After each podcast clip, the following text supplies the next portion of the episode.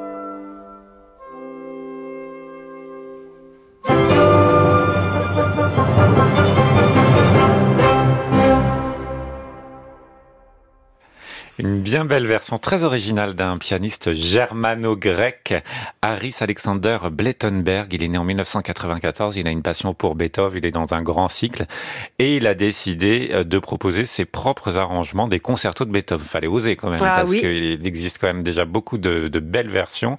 Et lui, tout d'abord, il a décidé d'avoir un effectif orchestral réduit, deux violons, un alto, un violoncelle. Enfin, je vous donne pas tous les instruments parce que vous avez entendu, il respecte le spectre, on va dire, euh, de l'orchestre classique. Et puis aussi, il a décidé de se joindre à l'ensemble. C'est peut-être la petite modernité dans cette version. Lorsqu'il y a des passages symphoniques, eh bien, si vous écoutez bien, vous entendrez le piano jouer avec l'orchestre. La main gauche double les basses de la partition orchestrale, nous dit-on, pendant que sa main droite improvise avec les instruments de l'orchestre. Une version vivante. Vous avez entendu aussi des tempi très rapides. Il y a quelque chose de très joyeux euh, dans ces concertos de Beethoven. J'ai bien aimé ce disque. Là, ça fonctionne bien, ce très original. Mm. On va écouter le deuxième concerto maintenant.